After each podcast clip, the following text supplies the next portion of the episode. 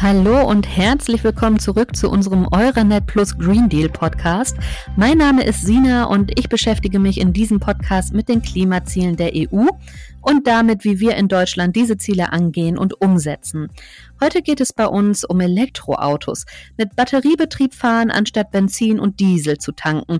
Das soll unseren CO2-Ausstoß verringern. Trotzdem blickt man ja nicht unbedingt direkt durch, wenn die Rede von E-Auto oder Hybrid ist. Hitzige Diskussionen werden zu diesem Thema geführt, selbst unter Experten. Da schauen wir doch mal genauer hin. In Deutschland entfallen circa 60 Prozent der Treibhausgase auf den Straßenverkehr. Elektro- und Hybridautos werden aktuell gefördert, doch wie funktioniert der Umstieg von Kraftstoffen wie Diesel und Sprit auf den Batteriebetrieb, also von der Zapfsäule zur eigenen Stromladesäule? Der Plan der EU ist es, bis 2035 zu 100 Prozent emissionsfreie Autos auf den Straßen zu haben. Doch sind Elektroautos wirklich emissionslos unterwegs? Forscher der Union of Concerned Scientists haben sich die Lebenszyklen eines gewöhnlichen mit Sprit betriebenen Fahrzeuges und eines Elektroautos genauer angesehen und kommen zu dem Schluss, dass sich die CO2-Emissionen durch Pkw halbieren lassen, wenn alle auf E-Autos umsteigen. Nun gibt es aber auch Kritik an Elektroautos, denn so sauber wie es immer heißt, sind E-Autos angeblich gar nicht. Dann sei die Speicherung der Energie problematisch. Mit einer Ladung kommt man nur 200 Kilometer weit. Die Batterien sind schwer, brauchen viel Platz. Die Ladezyklen sind begrenzt und die Infrastruktur zum Aufladen besteht noch gar nicht, sprich es fehlen Stromtankstellen.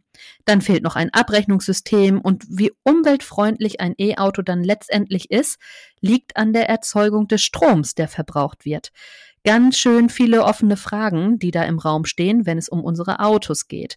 Wie sauber sind Elektroautos? Darüber spreche ich in der heutigen Folge mit meinem Gast Oliver Menzel.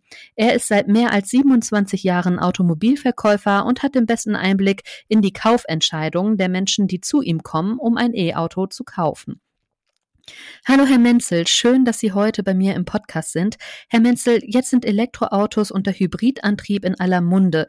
Wie unterscheiden sich diese Modelle denn erstmal ganz grundlegend? Also beim Hybridfahrzeug, wie der Name schon sagt, sind letzten zwei Antriebe in einem. Also du hast immer den Elektroantrieb gekoppelt mit einem Benzin oder mit einem Dieselmotor. Also Hybrid immer zwei Antriebe in einem Fahrzeug.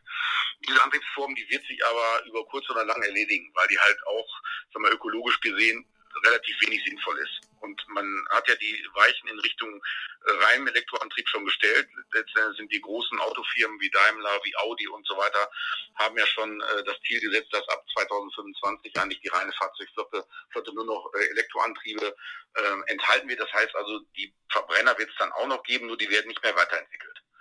Äh, ob das jetzt sinnvoll ist oder nicht, lasse ich mal dahingestellt, weil die ökologische Bilanz eines Elektrofahrzeuges ist eigentlich gruselig. Das heißt, ökologische Bilanz heißt ja, von der Produktion bis zur Entsorgung das ganze, den ganzen Zyklus zu betrachten. Da sind meiner Meinung nach die Elektrofahrzeuge also nicht so gut unterwegs wie ein normaler Verbrenner. Und wir haben in der Welt, wir haben ja nicht ein, ein Feinstaubproblem, wir haben ein CO2-Problem weltweit.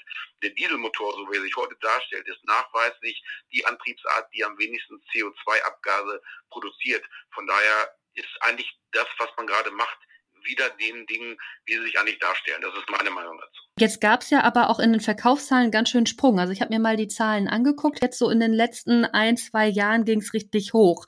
Äh, woran liegt das denn? Gibt es ganz kleine Aussage dazu, dass es ist rein das Mon der monetäre Faktor. Ne, der Gesetzgeber hat also letztendlich die Anreize so gegeben, dass er also gesagt hat, äh, Fahrzeuge, die gewisse Voraussetzungen erfüllen, haben erstmal nur einen halben, also man muss das Auto mit einem halben Steuersatz oder mit einem Viertelsteuersatz nur versteuern. Mhm. Das liegt also daran, welche Grundpreise diese Fahrzeuge haben und ob sie rein elektrisch oder hybridtechnisch unterwegs sind. Und das ist das schlagende Argument, dass du also, wenn du ein 80.000 äh, Euro Fahrzeug kaufst, dann nicht 800 Euro als Dienstwagennutzer versteuern musst, sondern nur noch 400 Euro oder jeweils dann 200 Euro, je nachdem, was für ein Auto du gekauft hast.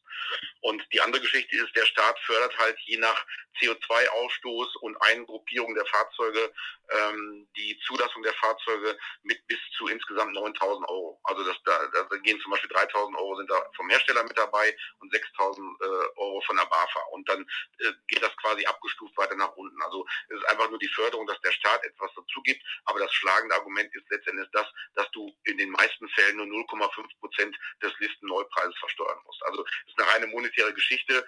Dazu kann man ganz klar sagen, dass bei den meisten Hybridfahrzeugen das Kabel zum Aufladen noch nie zum Einsatz gekommen ist nach diesen drei Jahren. Also das ist alles Augenwischerei. Da geht es nur darum, dass man Geld spart. Da geht es aber nicht um das Bewusstsein, dass man ökologisch handelt. Überhaupt nicht. 0, Was ist denn bei den Leuten, die sich letztendlich so ein Auto anschaffen, ausschlaggebend für die Kaufentscheidung?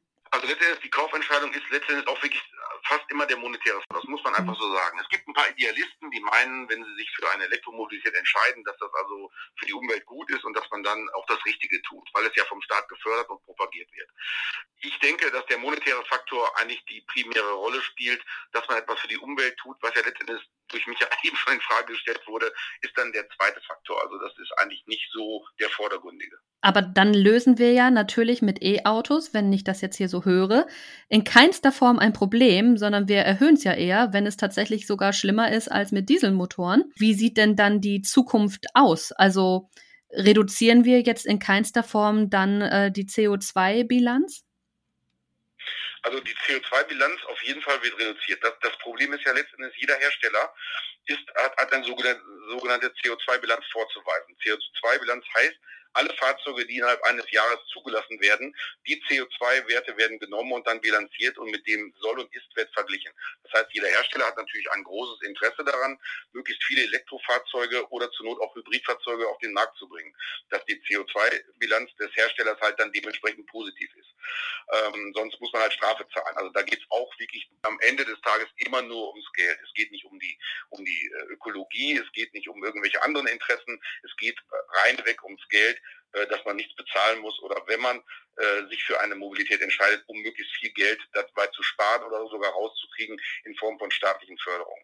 Aber der Umweltgedanke an sich, ich glaube für mich, spielt das bei den meisten Leuten eigentlich eher eine untergeordnete Rolle, wenn man ganz ehrlich ist. Es gibt ja noch ganz viel Kritik. Also es fehlt ja ein Abrechnungssystem, es, äh, die Ladezyklen sind ja nicht die längsten, dann fehlen ja auch Stromtankstellen von Bielefeld an der Ostsee. Wie oft ich da laden muss ja. und äh, die Infrastruktur, wie weit ist die denn mittlerweile? Gibt die das überhaupt her? Nein, also grundsätzlich ist es so, dass natürlich die, die Ladetankstellen mehr werden. Äh, es gibt auch unterschiedliche Ladesäulen. Es gibt also quasi die, die klassische Säule, die also mit 11 kW, also 11 Kilowattstunden lädt. Äh, ähm, und es gibt mittlerweile Ladestationen, die bis zu 350 Kilowattstunden pro pro äh, Stunde auch laden. Das gibt es also auch. Das kann natürlich nicht jedes Fahrzeug aufnehmen, aber die reine Infrastruktur ist natürlich noch ausbaufähig, definitiv. Und wie du eben schon sagst, wenn du von hier bis an der Ostsee fährst, dann musst du halt je nach äh, Batteriekapazität deines Fahrzeuges schon eine andere Planung vornehmen. Also das Autofahren an sich wird sich ändern. Die Plan, also wenn ich mhm. eine weitere Reise mache, muss ich mir vorher schon irgendwo mal Gedanken machen, wie fahre ich denn das Ganze jetzt? Wobei die modernen Navigationssysteme geben das schon her. Also ich kann ja immer nur von Daimler ausrichten, äh, reden, äh, dass bei uns quasi die, die Navigationssysteme darauf hingehen ausgelegt sind, dass also schon die Ladestationen auch dort angezeigt werden. Ähm, man muss sich halt einmal verknüpfen. Äh, das heißt also, äh, ich muss mich zwischen, zwischen dem Fahrzeug und meinem Handy gibt es also eine App, wo ich dann genau sehen kann, welche Stationen sind frei, welche sind belegt und welche leisten auch wie viel Kilowattstunden. Das ist also von der Logistik ist das schon so ganz gut hinterlegt, aber die Infrastruktur an sich ist noch ausbaufähig. Und wenn alle immer weiter laden. Ich glaube, dass, dass ähm, der Bedarf an, an Strom wäre dann viel, viel größer als das, was wir im Moment liefern können. Und äh, das ist auch noch ein, ein Problem, was man ganz ehrlich sagt. Der, der kommt ja auch nicht, der ist ja nicht ein reiner Ökostrom, der durch Wind oder Wasserenergie äh, entsteht, sondern der, der Strom kommt bekanntlich aus der Steckdose und irgendwo wird er erzeugt. Und nicht nur durch unseren Strom, den wir in Deutschland über regenerative Energien erzeugen, sondern ein Großteil des Stromes, den wir hier benötigen, wird im Moment auch importiert aus Ländern wie zum Beispiel Frankreich, die also 80 Prozent ihrer, ihrer Energie aus äh, Atomkraftwerken beziehen. Und letztendlich ist das alles Augenwischerei, was hier betrieben wird. Und die Entscheidung damals von Merkel, die Atomkraftwerke äh, abzuschaffen, war in dem Moment sehr emotional, war aber, glaube ich, am Ende des Tages nicht der richtige, weil was nützt es, wenn wir in Deutschland äh, alle unsere Atomkraftwerke abschaffen und versuchen, auf ökologischen Strom umzustellen, aber um uns herum alle anderen europäischen Länder äh, auf den Atomstrom weiter setzen und in allen anderen Ländern, die Hauptverursacher des CO2-Kollaps sind, wie China und Amerika, da werden halt Atomkraftwerke aus dem Boden gestampft. Und äh, Belgien, Tiange will man gar nicht erwähnen, wo also hoch äh, brisante Kernkraftwerke noch am Werke sind. Also es nützt nichts, wenn wir Deutschland die Welt retten wollen. Äh, wir schaffen es nicht alleine, wenn die anderen nicht mitmachen. Danach sieht es ja im Moment aus. Aber da ist die EU ja dran. Da soll es dann ja Sanktionen geben für andere Länder, die sich da eben nicht mit befassen. Wie sieht denn die Zukunft der Automobilindustrie aus? Wo, wohin geht's denn da, also auch entwicklungstechnisch? Also der, der Trend ist halt jetzt im Moment, im Moment auf Elektroantriebe äh, ausgelegt. Äh, die Firmen haben sich klar positioniert. Und ähm, welche Entwicklung das noch weiter nehmen wird in Zukunft, ob das so weiter fortgeführt wird. Viele sprechen von dem Wasserstoffantrieb. Warum kommt der nicht? Warum hat man den, den Erdgas- oder Autogasantrieb, den es sowieso schon gab, warum hat man das nicht weiter ausgebaut? Das sind alles so Fragen, mit denen ich natürlich hier und da konfrontiert werde.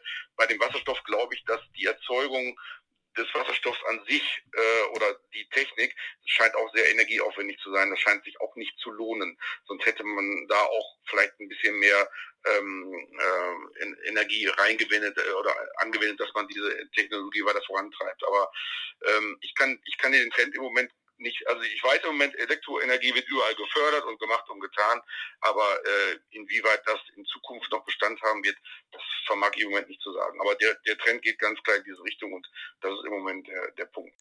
Vielen Dank, Herr Menzel. Da waren nun einige Überraschungen dabei. So ganz ausgeklügelt wirkt das Ganze noch nicht, aber die Halbierung unserer CO2-Emissionen sind ja schon mal ein Schritt in die richtige Richtung. Für kleinere Strecken bleibt es aber trotz E-Autos erstmal dabei. Wer wirklich keine Emissionen verursachen will, der schwingt sich lieber auf den Drahtesel. In der nächsten Folge schauen wir uns Kryptowährungen genauer an. Was das mit unserem Klima zu tun hat, erfahrt ihr in zwei Wochen. Bis dahin macht's gut.